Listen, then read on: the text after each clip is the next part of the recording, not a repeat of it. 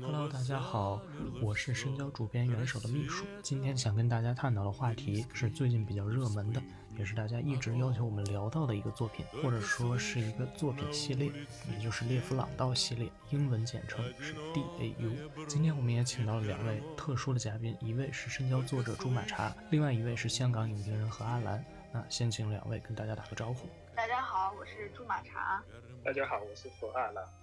那我先做一个简单的介绍吧，因为可能有些听众或者读者他们还不是特别了解 DAU 这个东西，不知道这个是什么。那 DAU 在前段时间就是柏林电影节的时候，可能也受到很大争议，因为我们也都知道，就当时好像还上了那个微博热搜榜。那这个系列实际上是俄罗斯导演呃伊利亚赫尔扎诺夫斯基他的一个实验性的一个项目。他本来呢就是想拍一个前苏联物理学家的一个传记电影，但是后来他觉得嗯有点有点搂不住了，所以他就建了一个实景，找了很多演员进去生活，相当于是一种边拍摄边生活那么一个状态。导演他可能对这个机构有一个总体的设定，时间上范围就是三八年到六八年这三十年之间。呃，那天朱亚茶可能他也问我，就是啊这个还有时间先后吗？就其实还是有。里面的人的衣着啊、用品啊，其实也都是跟同时代的苏联是大概一致的。最后拍下来大概有七百个小时的素材，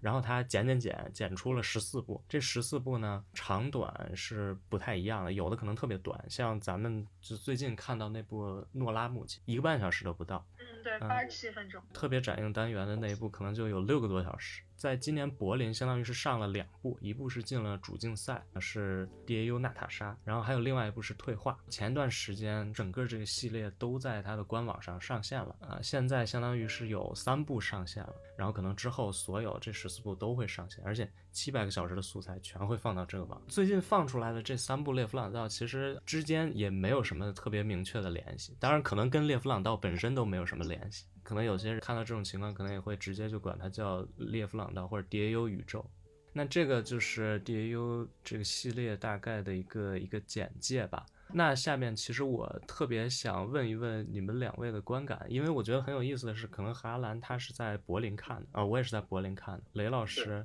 他是在线上看的，对。然后据说好像还有一些稍微不一样的地方，有一些可能。前后的剪辑方面不太一样，也可能做了一些删减，但好像退化还变长了。那你们看完柏林的有回来再看这个新的版本吗？有重新再看 Natasha 等暴露的，呃，比方是的，在最后的那一场那个女主角去去其他，我记得就有一些。部分有改变，改变的是什么地方？我我真的不太记得，因为在柏林的时候，我完全不知道这个这个 series 是什么了，就是单纯就去看这这个主竞赛的电影。我第一次看，我看的时候我觉得很激动，因为我看完之后，我我在想，就是好像这样一个苏联的那个社会背景的很多东西，能够用这个那么小的空间，然后表现出来。我觉得在这个时间点下去。看到一部这样的电影，觉得蛮有趣。因为苏联解体大概都二十到三十年，其实都没有太多人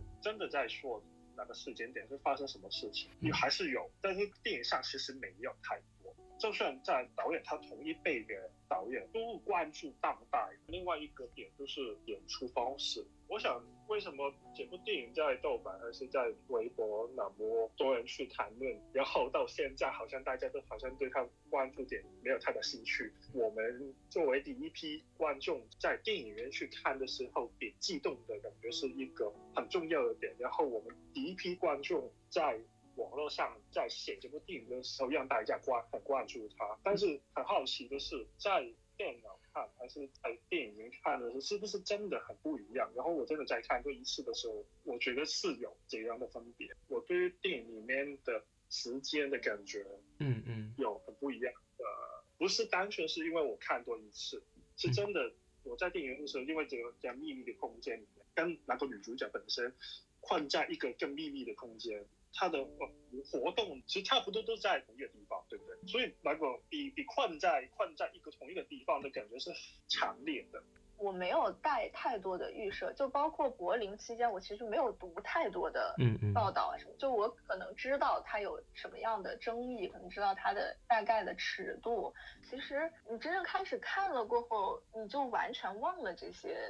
那个预设了。我最开始的设想是我以为他会非常暴力，但是我可能开始看几分钟我就。没有，就完全忘了这件事情。而且我反而觉得，就所谓的什么当代最野心啊什么，如果你只是去看他的这个电影作品，你不会想到他背后是这么样一个项目。因为这个 series 我要重新看这这个导演的第一部作品叫《四》，是他的风格跟方式其实也差不多。因为你看的话，他。的四的第一部分大概三三十分钟左右，就三个人到四个人在一个酒吧里面一直在聊天聊天聊很长，很长就像《罗马马达》里面的最后的部分四十分钟一直在聊聊个不停。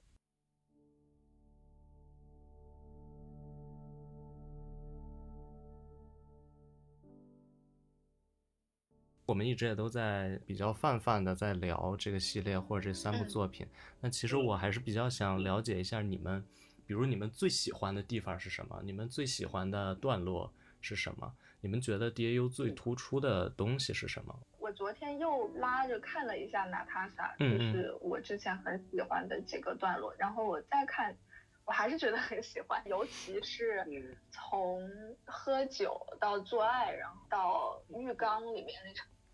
再回到以后两个人醉酒那里，整个场景特别神奇，就让你觉得每一个场景刚出现的时候都特别的突兀，就是说，哎，为什么突然到了这个场景？但是。一旦他开始动作，开始说话，就整个感情的流动非常的直接和自然。我会感觉他们说的话，有的话你会觉得非常的文学性，但是这个文学性是一种，我觉得看俄罗斯电影经常会出现的一个东西。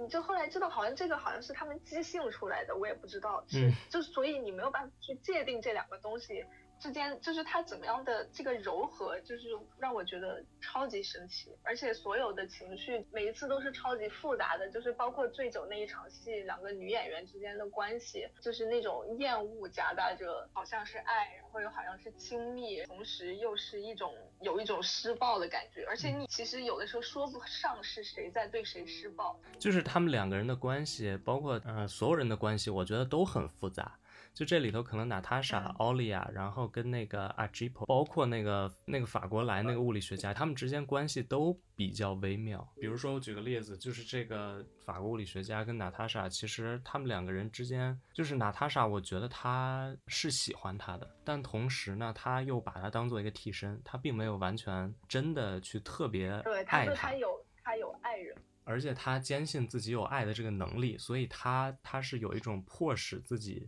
去爱别人的那种感觉，我觉得在他崩溃的那场戏里面，也是一种，就是他其实是试图抓住一些什么吧。就我，我觉得唯一在这个地方能够觉得可能跟体制有关系，就是他可能在这个体制里面有一种虚无感，就是不然他也不会问上帝。嗯。然后感觉他的这种一定就是一定要去爱的这个东西，其实说白了，可能就是他有一个你必须要抢要去抓住的一个东西，不然就他的生活会完全被这个。体系所占据，嗯嗯，这就是我觉得它确实特别俄罗斯的一个地方，可能跟这个体制是有关系的，但是归根结底，最深处最深处，它可能它不仅仅是跟体制有关系，它就是远远超出了这个体制。对对，就是我觉得他在这个整个项目里面，就这么大量的一个拍摄量过后，嗯，你会觉得他虽然沉浸在这个体制里面，但是他其实某种程度上把它稀释了。就是你真的去看每个单独的作品的时候，其实就是一个非常简单的看人，就是他是他处在他所在的他的环境，他做什么事情，然后他怎么去思考人生，面对他的人生的问题。你你会觉得其实跟自己的生活，就是你你也生活在一个体制下。你不管是一个什么样的体质，嗯嗯嗯，其实它是一个非常普世的东西了，就对，跟其他没关系。你可以不知道它原因是什么，可能它之前有其他事情发生，所以它会变成这样。对，而且主要是那个情感流动太真实了，你没真的是完全是在直面的看他怎么样处理自己的生活的情景。绘画里也有一些就是很，虽然不能说是很很生活本身的东西，但是你能看出就是人。在那样一个环境中，或者在一个非常让你没有其他事情可做的那样的一个情境当中，它会变成什么样？可能整个前半部分都是在讲这个。它这个堕落这个名字起的也很有意思，就因为对我来说，可能我刚看前半部分前三个小时的时候，我会觉得哦，这就是堕落。它其实想讲的是人在这个环境中的堕落。但是我看后三个小时，我发现哦，其实前面那个还不叫堕落，对，就是我后边那三个小时才是真正的堕落。对你以为他前三个小时是在说这个体制下大家的日常生活就叫做堕落，然后后来发现也不是。嗯，后来发现就是还有比这个更厉害、更可怕的堕落在，反倒你会回去想，其实那个才是生活。对，所以这个我觉得也很荒诞，因为其实前三个小时的生活也并不多么的。也很迷乱，美好或者。我刚才觉得，就是你提到那个剪辑，我觉得也很有意思。呃，娜塔莎跟我们看到的另外两部有一个很不一样的点是，娜塔莎里面的很多场景，它动作很很多时候都讲到，我说是 jump cut 一样，就是一个动作不连贯。对对对，就是跳切。但是他在 Nora Mother 的时候也就就不会这样。Nora Mother 跟前面两个感觉都挺不一样的。我看资料的时候有谈到导演，他有一个故事是，他找很多女性来现场聊天，嗯嗯，一直聊很多不同的东西，但是跟电影不是特别有关系。但是最后他谈到性，谈到谈到呃爱的事情，然后让那个女生觉得很不舒服。但是看这两部的话，我觉得他好像真的在抱住一些女性。背面的情感上的东西，呃，我觉得《More Mother》里面特别好的是，那个女演员最后的四十分钟里面一直跟妈妈在聊天，然后最后崩都是崩溃，她不可以再骗自己，我应该要怎么走下去的时候，我觉得我我我看的时候，我觉得那个那个那个感觉是很很激动的东西。没有，我是觉得他其实里面处理女性的方式一直让我觉得很微妙，嗯，然后包括。呃，Nora Mother 和 Natasha，她都是一个年老的女人和一个年轻、相对年轻的女人之间，嗯，然后她永远是两个女人之间就有一种我特别就是夹杂着厌恶的爱，就是那个东西很难找到这样的去描述这个东西的作品。就是我特别想把 Natasha 和 Nora Mother 这两部并列起来谈，尤其是这两个女性的关系。的一个很有趣的一个点，就是他们这个关系里面的那种那种恨，其实是我就在电影作品里其实是很少见的。可能大家在电影里就是谈爱谈的比较多吧，或者是恶。而且他还不是先说恶先说善，他就是两个夹杂在一起说。《Nora Mother》里边那个 Mother，我真的觉得他演的实在是太好。如果你问他，他从心底里，他会说他从心底里爱一个人，但实际上他的所有的话。都是在呃，甚至是控制，甚至是嘲笑他的女儿。一方面你觉得非常复杂，另一方面你觉得真的非常真实。这种东西真的是在现实当中存在的。可能我上一部看到这样的电影，还是可能是《大象席地而坐》吧，里边那个也是一个母女关系。我可能会觉得这两个还比较相似，但我可能还会觉得 Nora Mother 会更胜一筹。但其实你会觉得，就是他讲的非常的直，非常坦诚的把内心想的直接说出来。嗯嗯。但是你可能很多电影，你包括之前说《大象席地而坐》，它其实是表现了，它不会两个人坐下来来谈我们的关系，要谈我有多恨你，多爱你。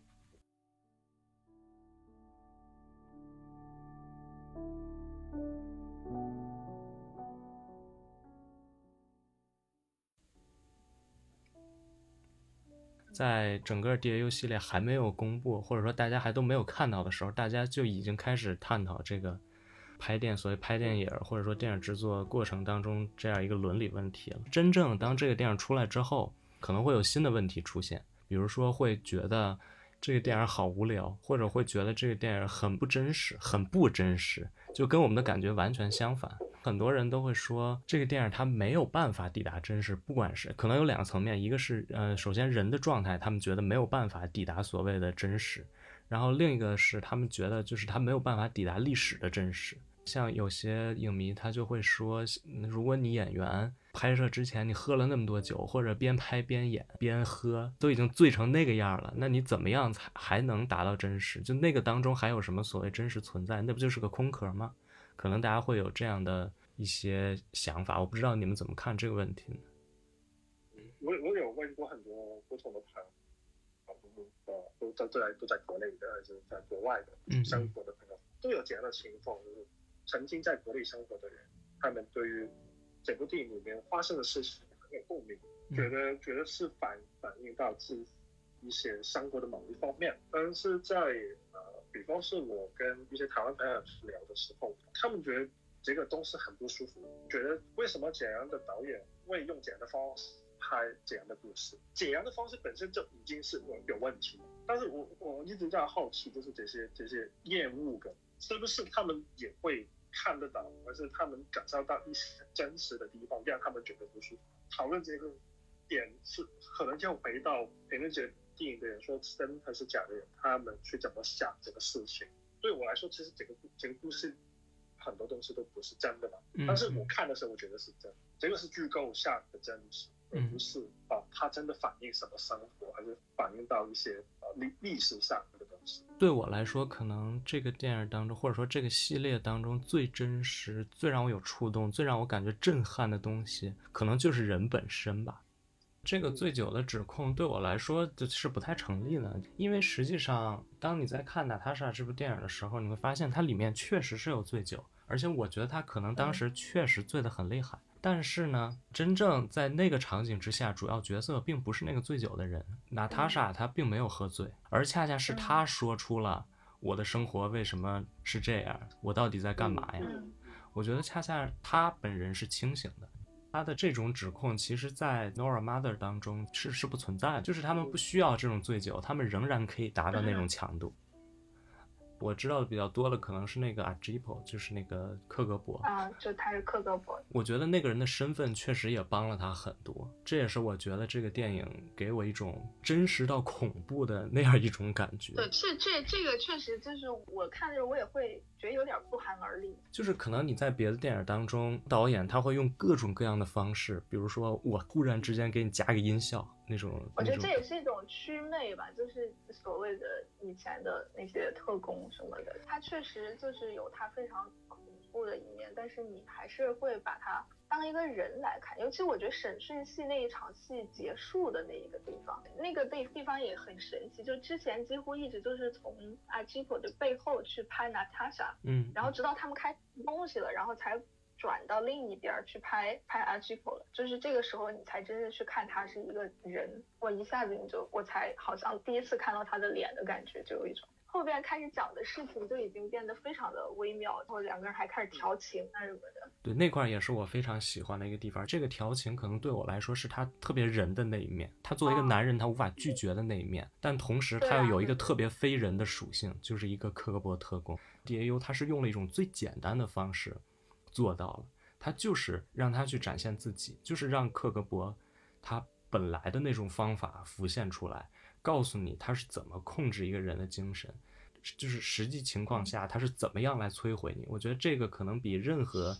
所谓的那种电影手法都更加直接、更有力。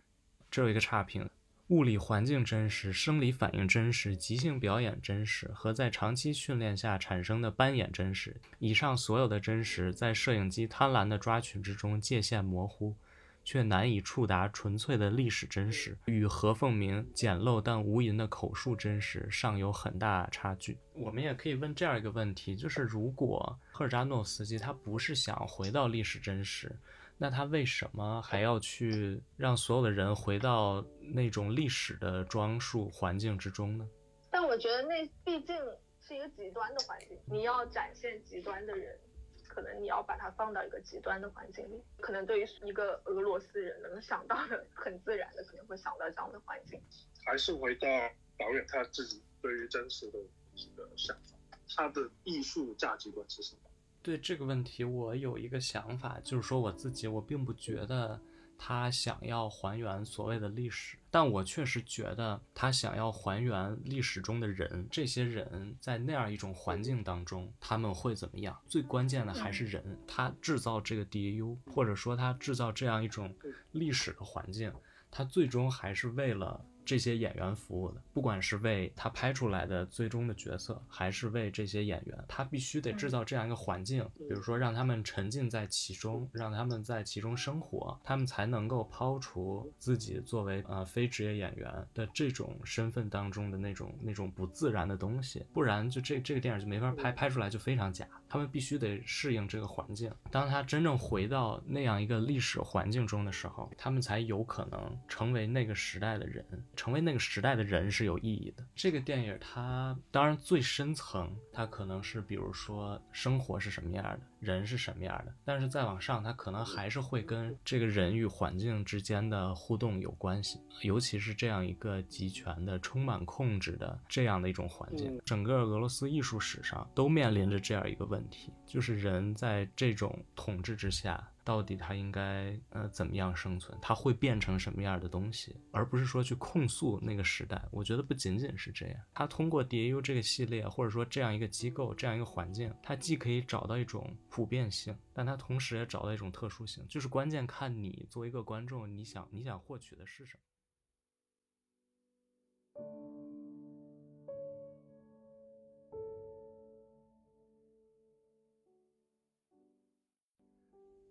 OK，那刚才我们其实主要聊到了关于这个作品它的真实性、它的复杂性这样一个话题。那其实接下来我还是想让两位回到关于伦理的这样一个范畴当中，还是想问问二位，你们是否认为这个作品在伦理层面存在一些问题，或者说我们应该怎么样来看待大众对于 DAU 这个系列作品的一个伦理范畴的批评呢？不知道二位是什么想法？我试试看另外一个说法，就是导演他自己本身有没有一个底线，就是他有没有越过大家说的哪些很不舒服感觉。嗯嗯。比方说是娜塔莎最后一场女主角，她用玻璃瓶放进去她的下下面嘛。嗯。但其实有看到的时候就知道，他那个那个摄影就是回避这个动作。有一些人会觉得，呃。这个电影就改变了他们的人生，知晓我我会怀疑这个说话那个改变是什么，因为我们看不到这个，我们真的不一定是这个这个演员，我们就是在电影里面，在大概只有两个多小时。嗯，我也一直在想这个界限，这个首先是我只看这一场戏的话，你不会觉得它的场面是不理的，就是你不会觉得这是一个非常剥削的画面，然后你会去。其实，如果真正作为只是单纯说这些动作、这个情节的发生，你这样的情节在每一个电影节上都会看得到。这个唯一有让我想过的问题是，如果我们把这个演员一直放在这个环境里面，他说他愿意做这件事情，这个这个的有效性究竟是就是这 这个愿意是多么愿意？但是其实你没有办法去把这个摘出来想。我们也不知道背后有多少的沟通。很多人会去讲解他他的做法，会跟最近几年来 Me Too 运动里面女性她面对男性的呃一些伤害放在一起来讨论。他有一点相同的是，导演本身他有没有这样的 power 让解释人去做这些事情？嗯，对。但是在这个事情的时候，他不会让这样的人完全不知道之后发生什么事情。然后比方说就是。Last Tango in Paris 里面的女主角要面对 Marlon Brando，对，就是你没有，你永远没有办法去替这个演员去指控你，因为你不知道他们达成的约定是什么。这个电影它跟其实很多那种被 Me Too 指控的那种电影，其实我觉得是有有很大区别的。这个女主首先她自己她没有觉得有任何问题，而且他也知道他要喝酒，他也知道 Agipo 肯定会怎么对待他。肯定在拍摄的过程当中，不管是摄影机、摄影指导、导演，我觉得这些人都是强烈在场的。而且你比如像你这个胶片摄影机，可能他拍五分钟就停了，你要换机器，就你会造出很大动静来。你不可能说我一直沉浸在那个东西的，就是你肯定对这个整个电影拍摄过程是非常意识是非常明确的。不管是谁的在场，摄影机的在场，他会不断提醒你，这是一个电影，你在扮演一个角色。我觉得这是肯定的。我其实就是我刚才提出来的一小个问题，就是当你太过于沉浸在一个庞大的项目里面的时候，嗯。就我觉得它会不会变成一种无意识？但是你这个真的没有办法去辨别。就是我同意了做这件事情，然后可能很多年后你醒悟过来，是因为你太过于沉浸在一整个的系统里面。啊，对，这也是我看可能大陆某些公号就是说这种关系是一种斯德哥尔摩综合症。我是觉得其实这种关系它并不是一种非常罕见的关系，甚至我觉得人和国家之间的关系就是这样的。是，其实它就相当于你和社会的。很多东西你是有一点被裹挟的。单纯来拿，比如斯德哥尔摩综合症去描述这个事情的时候，我觉得其实并不准确。可能苏联人跟苏联的关系，跟前苏联的关系都是斯德哥尔摩综合症这种关系。我一方面被他可能限制、迫害，但另一方面我还爱着这个国家。嗯，其实不止这个电影会问，就是会产生这样的问题。比如说有的导演。在那么长期的和一个演员合作过程中，那你说他是不是永久的改变了他这个演员的命运呢？你没有办法去深究这些东西。那你那这个改变是演员接受的吗？是多大程度上接受的？其实我反而觉得说像娜塔莎这个电影，它并没有改变娜塔莎这个人，因为不管是他在拍的时候还是拍之后，他其其实又回到了自己的生活当中。哪怕是他在拍的过程当中，他其实也是可以出入这个机构的，他并不是被圈在里头的，他还是有自己的生活的，其实是拿这个当工作，他在上班。哦，好像之前导演提到，在蜕变的最后的段落，他是用一些 New Nazi 的人参加这个电影，就最后他们去杀猪，但是。导演说他们也不是什么恐怖的人，我们一起观众蛮开心。就是我觉得好像有很多就是观众看到的东西跟背后的做这个电影时候发生的事情，观众是不一定要知道这个事情，观众只是看画面、观看影像在发生什么事情都可以。但是大家有好奇吧，背后会有什么事情发？哪些的人会不会做什么好恐怖的东西？但是他跟你没有，他们只是我的演员，他们只是在来这里演这个角色。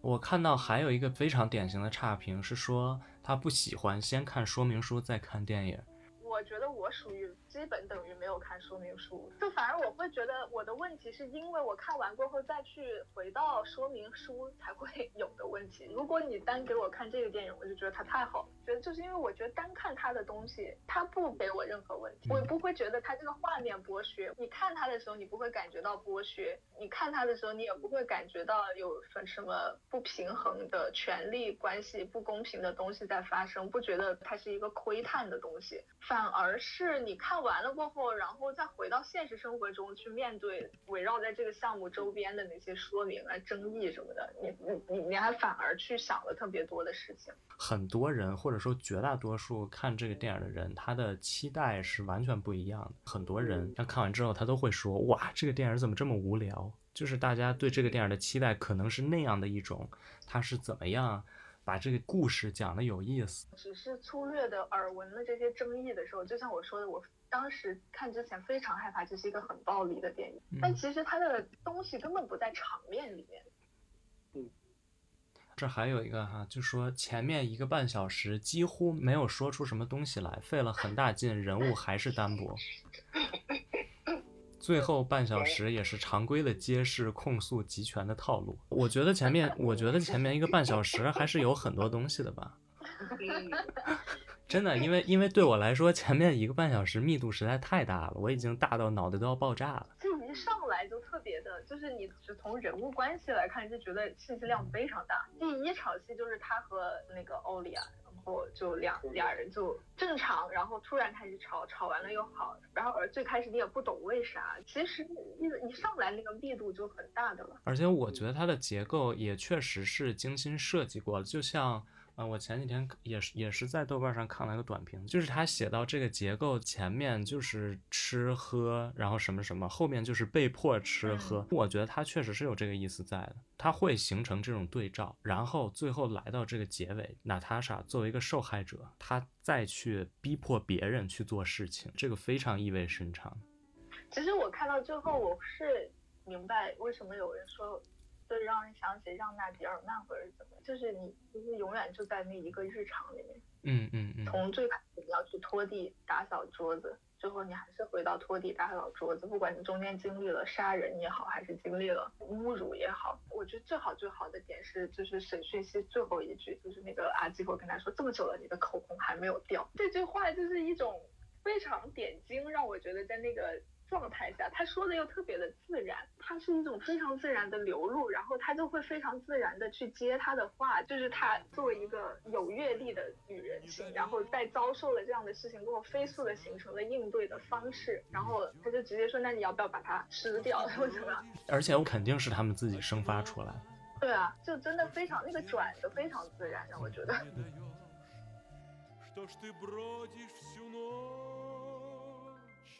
Одиноко, что ж ты девушкам спать не даешь?